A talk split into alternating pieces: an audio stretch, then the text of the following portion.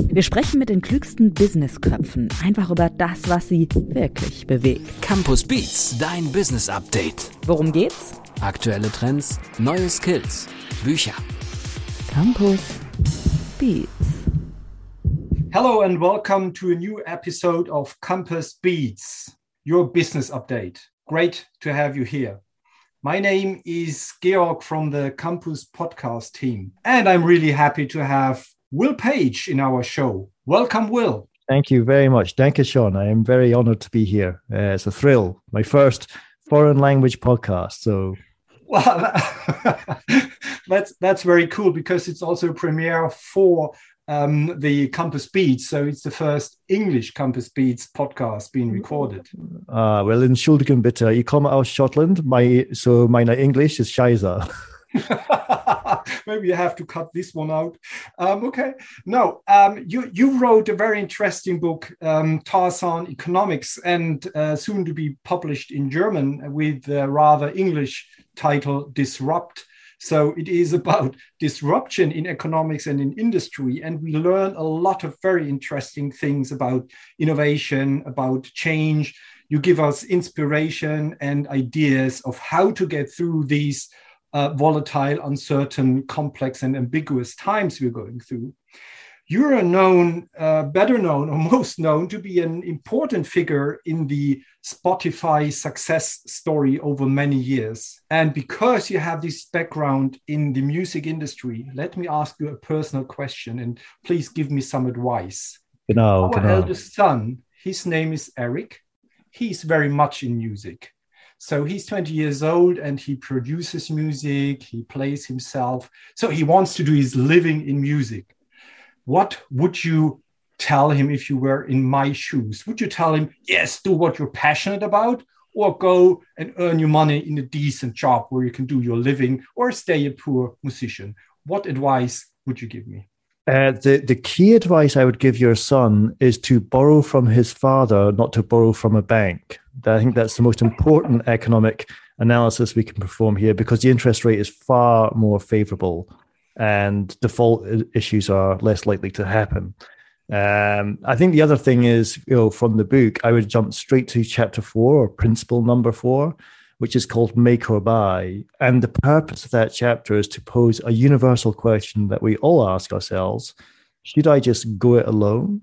Or should I cede control to an intermediary? Now, in the context of music, this is should I just give DistroKid 20 euros a year and upload my content, retain 100% ownership of the copyright, and see 100% of the revenue, which is what so many people are doing today?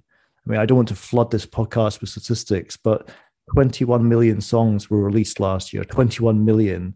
A third of them, one in three, came from DistroKid, a company with 78 staff that includes the cleaners. It's incredible. Mm-hmm. So you can just go it alone, or you may want to seek control to have other support, a record label, a publisher, a manager to come in and help you get your career further ahead. And I think the advice I would give is to how to construct that we say in economics cost benefit, how to construct that make or buy question so that he knows how to control the ownership of his own copyrights. What I believe in is that creators should own their copyright, not give it away.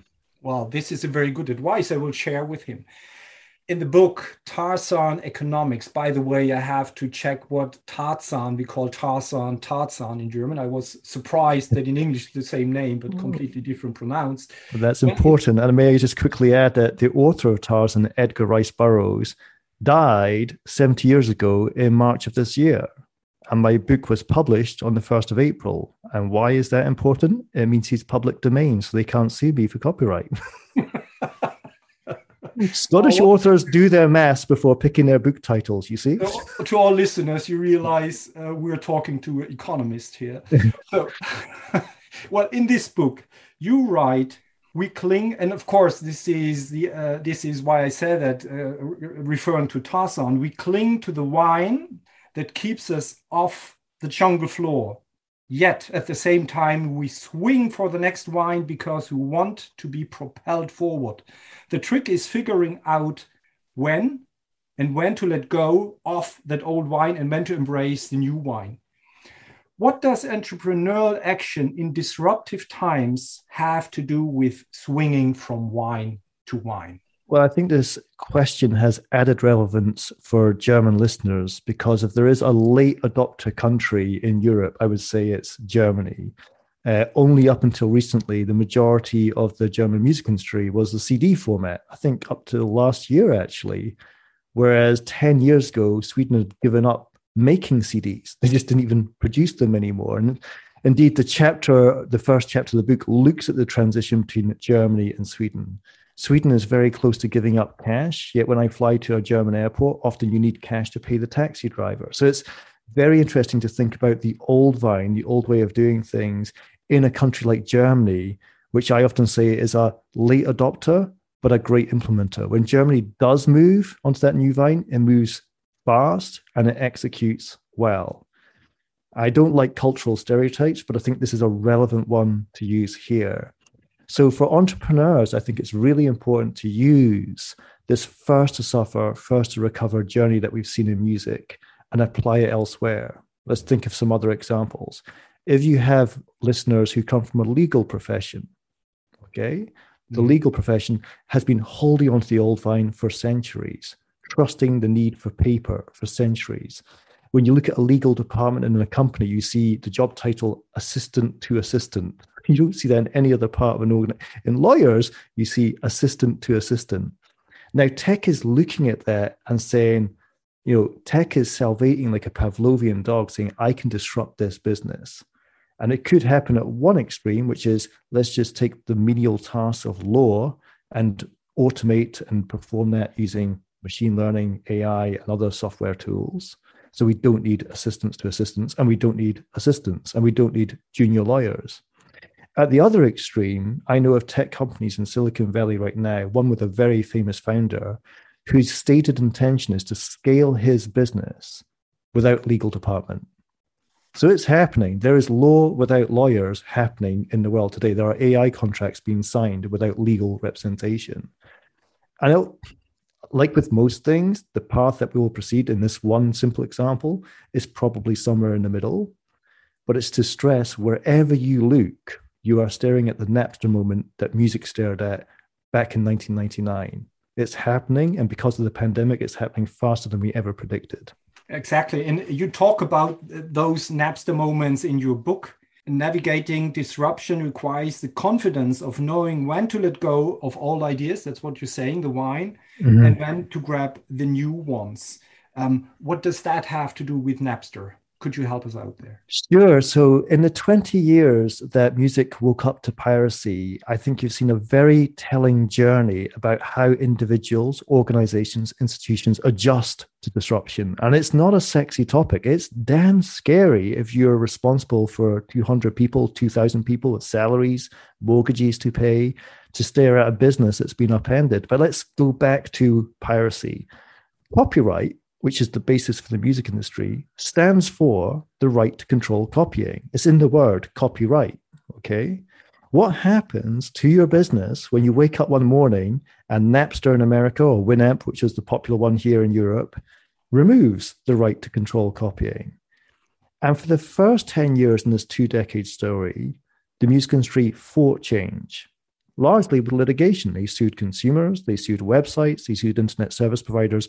They spent millions in litigation. They lost billions in revenue, and that ratio is unsustainable. That old vine was going to let go of them, but the belief was there. If we hold on to this vine, the kids are going to come back to opening CDs and breaking their nails as they open the CD case. Last time you opened a CD case, you remember. Um, you know, they're going to go back to buying iTunes downloads. No, they're not. No, that, that's not happening that old vine can't hold you off the jungle floor anymore. And I remember meeting Daniel Ek and the Spotify team way back in 2007, 2008. And we had the same consensus, which is with respect to music piracy, kids going to the internet to access any song they wanted. Music consumption was not the problem, music monetization was.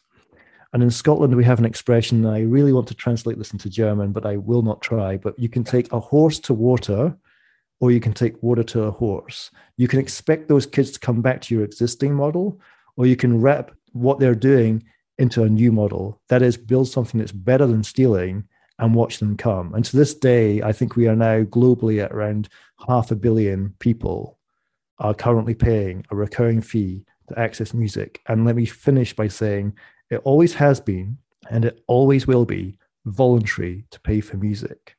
We have half a billion people on this planet now offering a monthly fee for something they could always get for free. It's an incredible story of how the first 10 years we suffered, the second 10 years we recovered. And what I really want to do to readers of the book, regardless of where they come from government, industry, individuals is how do you avoid the suffering and get to that recovery? Sure. Um, by the way, I think the German translation would be der Prophet geht zum Berg und nicht der Berg zum Propheten. So the the, the prophet goes to the uh, mountain and not vice versa. So, so however, thank you, um, uh, you have a background in economy, and I have a background in psychology. So obviously, my question is when you when you say that. Um, let the wine go when there's something happening that the industry is changing the, the, the environment is changing but from a psychological point of view, when I build up over years as an entrepreneur, we talked about entrepreneurs. When you're an entrepreneur, you build up your own business model over years, you are successful, you earn a lot of money with it.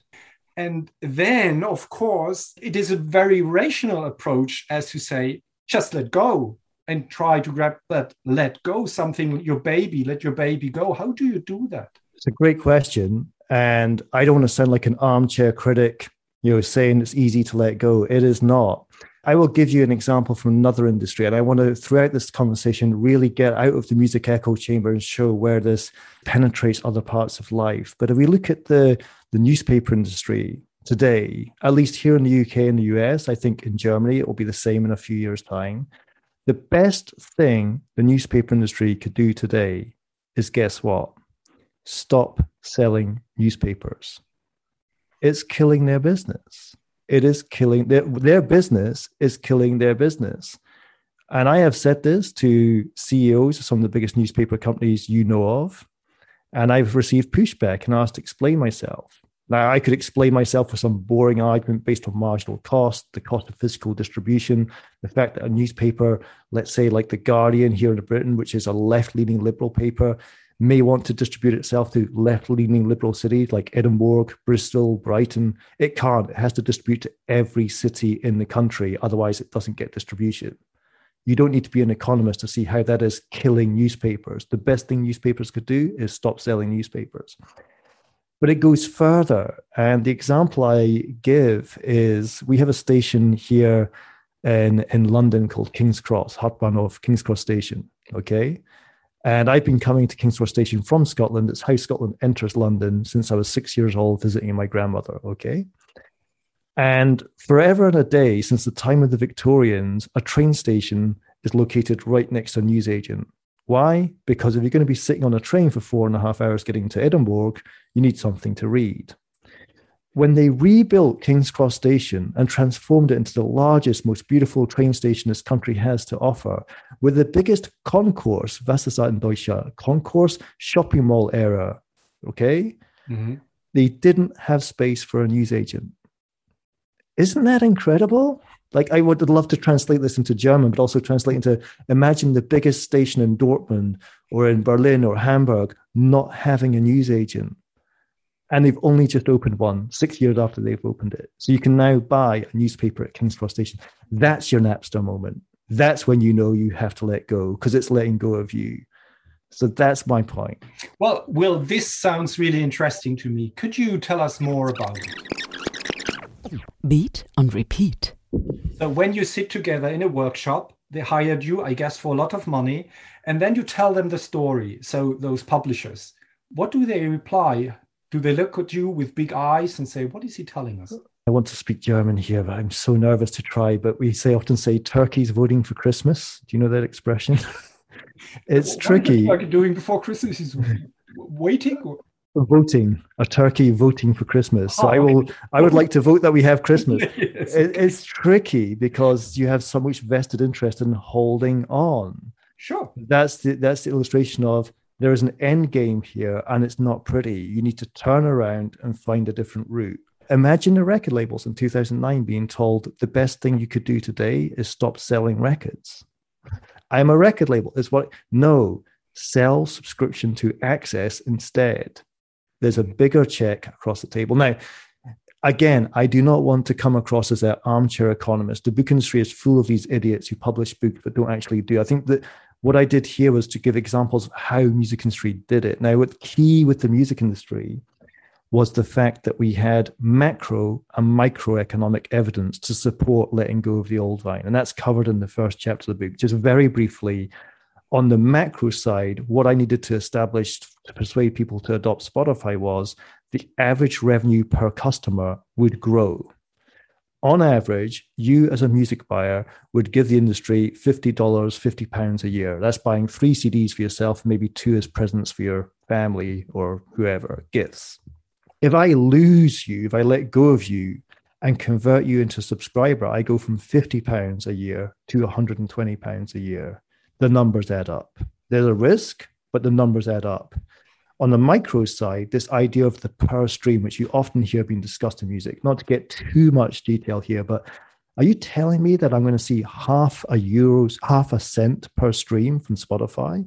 It makes no sense. Now, I give a very simple example of why the way it works makes sense. Very briefly, the most popular radio show in Britain today is the Radio 2 Breakfast Show. And as with GEMA in Germany, if your song is played on that radio show, the songwriter and artist get paid around about 150 pounds. So what's that? 180, 190 euros. A lot of money for one play. So I've got 200 euros here and half a cent per play from Spotify there. But the arithmetic you have to do in your head is the Radio 2 breakfast show gets to 8.3 million people. And if those 8.3 million people were to stream your song for half a cent each, it's 40,000 euros. So the microeconomics makes sense well. So the key thing is to get the macro and the microeconomics locked in place. Then you've got the confidence to let go. And I stress every government institution, corporation, individual will find a macro and microeconomic vine they can build to make that process of swimming easier. At least I realize that your economic arguments are much more convincing than my psychological ones. you're just thinking that because you're a psychologist. You... there are companies who will buy into that. Not, a, I think, also because they understand the arguments you just brought, and others who are reluctant to do so. What needs to be there? That's what yeah. I want to say. What needs to be there so that they change their perspective, that they really say, well, Will is right. Let's do it different. In a simple word, alignment. Was ist alignment in Deutsch? Alignment. Uh, well, alignment. I, I, think we use it pretty much in in German as well. In the meantime, in the business world, um, Ausrichtung. Ausrichtung. Alles clear. So, you know, my parents told me the secret to a good marriage is that you want both your horses pulling the same plough in the same direction. A lovely farming analogy. In Schildhugenbitter, I'm from the Scottish borders. We have more sheep than people in my village, so farming helps. But it's a very useful way to think about how do you get alignment? How do you get alignment with all the departments? And at least a third of every meeting I had at Spotify, and I think this goes for many tech companies, is spent doing alignment. Is legal aligned with marketing? Is marketing aligned with the artist services team? Is artist services aligned with the commercial licensing team that have to get the rights from the record label? Are we aligned? It's like going to your dentist to get your wisdom teeth pulled out without anesthetic. It's painful to establish alignment. But if you want to move, you need alignment. You need all your horses pulling the same plow in the same direction. If that German newspaper wants to move in a direction of, let's say, going into the Apple News bundle, for example, that's a risk that those people will be debating internally. You need alignment. And I just want to stress to your listeners that doesn't come easy, that doesn't come cheap. It's damn hard to achieve, but it's worth climbing that mountain yeah and and maybe you need to have had some experiences before maybe in parts of your business that you learned that le- lection before and that you mm-hmm. Grab there is some truth so we we should move because often i sit there and i see people looking when i talk about the VUCA world and so on looking at with at me with big eyes and and you can read in their minds uh, which says well it might happen to others but not to me at mm-hmm. least not as long as I get my payment from this company. Yeah. Yeah, just keep the salaries coming, steady the ship. Yeah, there was a company called Nokia in Finland. I don't know if you remember them, but you know they thought China couldn't make smartphones. Uh, whoopsie. Um, but still, you tell these stories, and still, you you see the big eyes, and you see, well, it's yeah, they don't want to believe. That's the point. I, I, I really, I feel your question, and let me just try and build this out further because I think where you're taking it is a valuable place for your audience, which is to not overlook or underprice the educational value of experimentation. Hmm. Like I've had companies say, we don't need an app. That's a classic thing that an old mindset would have. Like, why do we want to be on the app store? We don't need an app. We're doing fine just as it is. People, there's a party over there, and it's called an app store, and you're not invited. So get yourself into that party. Now, what are we going to do on an app? Well, whatever any idiot consultant's going to tell you about trajectory and forecast and revenue growth, let me tell you this you're going to learn. You're going to learn about usage, duration, engagement, time of day. Now, what are you going to do with the educational value of experimentation that you couldn't do without that education? You're going to build on it. And throughout so much of what I've seen is what you can learn along the way by doing things differently. And in the book, I talk about I got to sit down with the famous radio, band Radiohead from Oxfordshire in England, a band who have been together, by the way, since 1986 when they met at school. Same members, same producer, same management. They've been through cassettes, CDs, downloads, piracy, streaming. They've seen all the formats. But it's just what did they learn when in 2007 he took the bold decision to put out the album in rainbows by themselves as a tip jar model. What did they learn when they offered to distribute to the fan directly a 45 pound deluxe box set offer? What did they learn when they at last put the entire album on iTunes unbundled? That you would never have learned by holding onto the old vine. That betters yourself. You have now connected with your fans. You know, that was 2007. And I still see many people, many companies, many governments not wanting to learn mm. along the way. And I think that's that's the real thing is the flywheel of education that happens through experimentation, through capturing that new vine. It's huge. Cannot be underpriced. You cannot price what is priceless.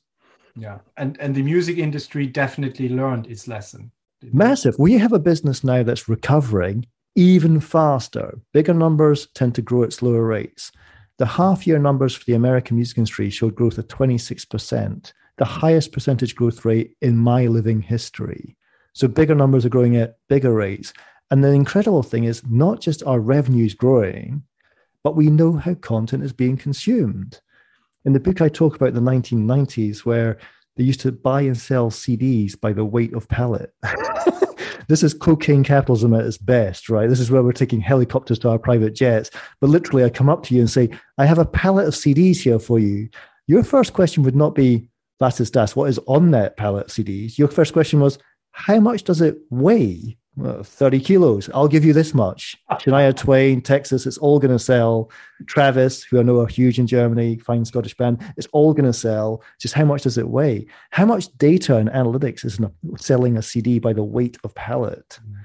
Now we have all this analytical consumption data that we can build on and keep this business growing further. Who knew of Peloton four years ago? Peloton now is a serious account holder to the music industry. And we're learning about how people get fit with music. Guess what we're going to build tomorrow? You, you were in the center of transformation of the music industry right when it happened, right? So, what was it like to be there at Spotify at that time? How what, what was it kind of experience for you? Uh, eine Frage bitte. Can you translate for me the one-eyed man in the kingdom of the blind? ah, okay, ja. Der Einäugige ist der König unter den Blinden. So it's a slightly sexist expression, but it's an old one. But I, I, like that. And I have to just admit to your listeners, I am partially sighted. I'm blind in the left eye. So it doesn't actually work for me. So um, I was the one eyed man, and I'm also partially sighted. But still, you're a one economist in a sea full of lawyers. This is a key point. You have a legal mindset of black and white, and you have the economist mindset of there's actually a lot of gray here. So watching the transition take place, it was just ironic and sometimes hilarious watching how these two different mindsets work. I'll give you a very quick example. Um, in the fight against piracy, the war against piracy. well, firstly, I always remember my famous, I, I like to write comedy, and my favorite comedian was Bill Hicks. And he had this great line where he quoted George Bush Sr. He said, Ladies and gentlemen, we are losing the war on drugs. And Bill Hicks made the observation of, Do you understand what that implies? There's a war going on, and the people on drugs are winning it they're stoned, but they're smart. But we were losing the war of piracy, and they invented three strikes and you're out, which essentially meant if I caught you involved in piracy three times, I would take you off the internet, and that would grow digital sales. Dumb kid in the classroom has to raise his hand and say, "Excuse me, but how are you going to grow digital sales if they're disconnected from the internet?" Because I'll teach them a lesson but they won't be on the internet, so they can't buy any iTunes songs doesn't matter. It's like another example. Like they had an anti-piracy campaign that they showed at cinemas. They spent millions on this, like an anti-piracy campaign, and I know this happened in Germany. They yeah, I, anti- I've seen them. I've seen them often. Sorry, sorry, stop, halt. This cannot go on why are you sending an anti-piracy message to the people who pay to see films in cinemas? Mm. A, that's not your audience because they're the law-abiding citizens who pay to watch copyrightable content. And B, you just told them about this great thing called piracy where they can get their movies for free. I mean, you're you're digging yourself into a grave far faster than you needed to. So it's I just want to really get your listeners to appreciate if you have a profession in your business which dominates the dialogue. In music, it was lawyers uh, I'm sure in construction it will be engineers. You can imagine there'll be that one dominant profession, and you're a psychologist. You know about this. If you allow the door to open for other professions to come in, do not crowd out their thoughts. You know, we can touch on diversity and inclusion here, which is diverse cognitive thinking and inclusion to make sure all voices are heard. So I was just one lonely economist in a sea full of lawyers, but I had to get that voice heard uh, so these legal representatives would understand there's a different way to get out of this mess. Ladies and gentlemen, this was Will Page, a very experienced and transformative Scottish thinker. Thank you, Will, for being here.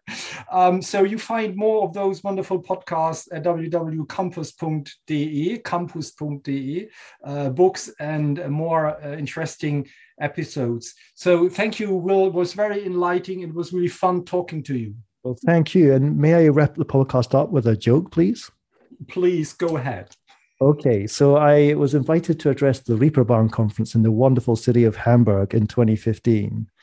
And I addressed the audience, several thousand people in the room, in German, uh, which is a challenge for me. I, I love the country. I love visiting the country. I spent many years in the city of Düsseldorf, where you don't ask for a Kölschbier, otherwise you're told to leave or told to get yourself out of the River Rhine. But I, I, I wanted to make an observation that the Reeperbahn Festival was becoming more international. There was German panels and keynotes. There was English panels and keynotes. And I noticed, and again, speaking in German to this huge televised audience, that German people are far more patient in conversation than us Brits. German people will listen to everything you have to say before replying. Whereas us Brits, we'll cut you up halfway and finish the sentence for you. I said, "This is this a stereotype that German people are more polite and well mannered and British people are more rude and interruptive? Nine, nine, nine. It's because you guys put the verb at the end, which means I really want to disagree with you. I just don't know what the fuck you're going to say. great, great. Will Page, thank you very much. And thank you, uh, Sean. For next time we meet. Thanks. Bye bye. Thank you so much. Bye bye. Campus Beats. Mehr Campus gibt es unter www.campus.de/podcast.